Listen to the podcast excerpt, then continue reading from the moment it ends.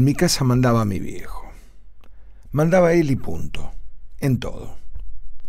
Muchas veces de chico y muchas más de grande me pregunté cómo hacía para mantenerse ajeno e insensible frente al sufrimiento mío o de alguno de mis hermanos, ante alguna imposición incuestionable de su parte. Y cómo podía estar tan seguro de tener razón siempre. No fui un hijo rebelde, al contrario, yo realmente creía que él tenía razón y me sentía feliz de ser amigo de mi viejo y vivía según sus directivas siempre, casi siempre, porque las restricciones eran muchas y esto generó en mí, entre otras cosas, una gran habilidad para hacer a escondidas, algunas veces lo que me era prohibido, y una impecable cara de póker a la hora de negarlas. Estaba en séptimo grado y era una época de desabastecimiento en el país. Era muy difícil conseguir azúcar, por ejemplo. A mí me encantaba boxear. Y para mi cumpleaños me habían regalado un par de guantes. Pero por alguna macana que habré hecho, estaba castigado y tenía prohibido el boxeo. Una tarde, los compañeros de grado organizaron un campeonato en una especie de espacio de usos múltiples que había en el segundo piso del edificio donde vivía uno de ellos. Sin pensarlo dos veces, le dije a mi viejo que había escuchado un lugar donde vendían azúcar.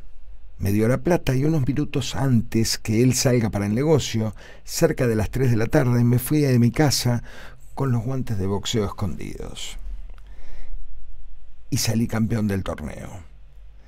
Serían cerca de las siete de la tarde, ya completamente oscuro y con un frío terrible que no sentía, cuando volvía caminando, casi flotando de felicidad, con mi título de campeón, los guantes atados y colgados al hombro, escuchando en mi imaginación la tribuna que coreaba mi nombre. Hasta veía a mi viejo gritando mi nombre. Y claro que lo gritaba estaba unos 20 metros delante mío y se me acercaba hecho una furia. Me arrancó los guantes y los destrozó esparciendo los pedazos por la vereda y me llevó a casa propinándome un montón de patadas en el culo y gritándome varias cosas, entre ellas que estaba a punto de llamar a la policía. Cuatro horas sin saber dónde estaba y había salido a comprar azúcar. Poco más de una cuadra me duró el título arrebatado con gran destreza por mi propio padre en un combate por demás desigual.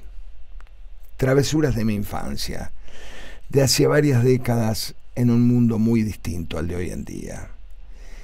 Y cuando me hice mayor e intenté seguir mi propio camino, comenzaron los conflictos porque mi padre nunca aceptó nada distinto que lo que él pensaba.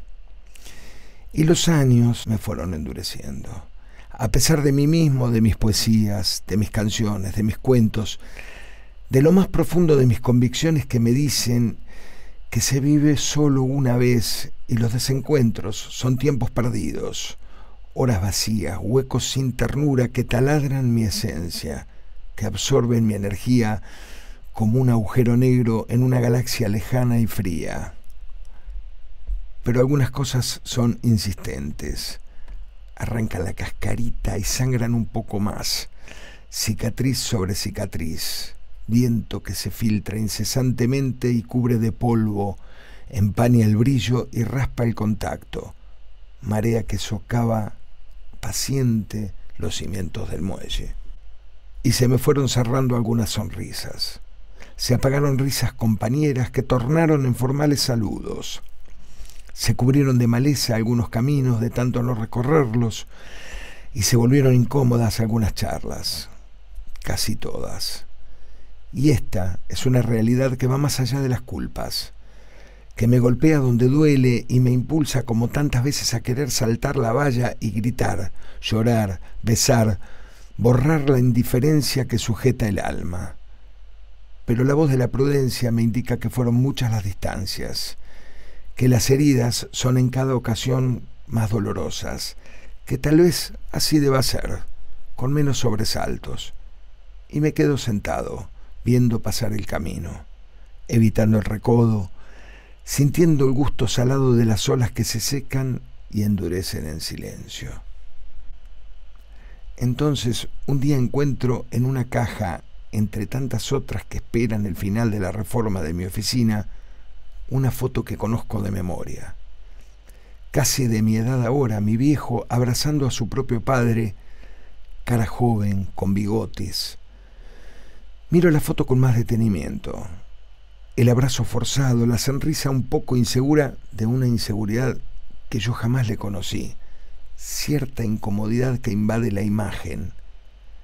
Lo miro como si fuera yo mismo, tratando de entender, de abrazar, de besar, tal vez sin saber cómo hacerlo, como si por un instante se hubiera abierto una grieta en la corteza externa y se filtraran el amor, el deseo de amar y tal vez de gritar, de encender la hoguera que no importa que queme a veces, pero espanta el frío ya habrá tiempo para el frío.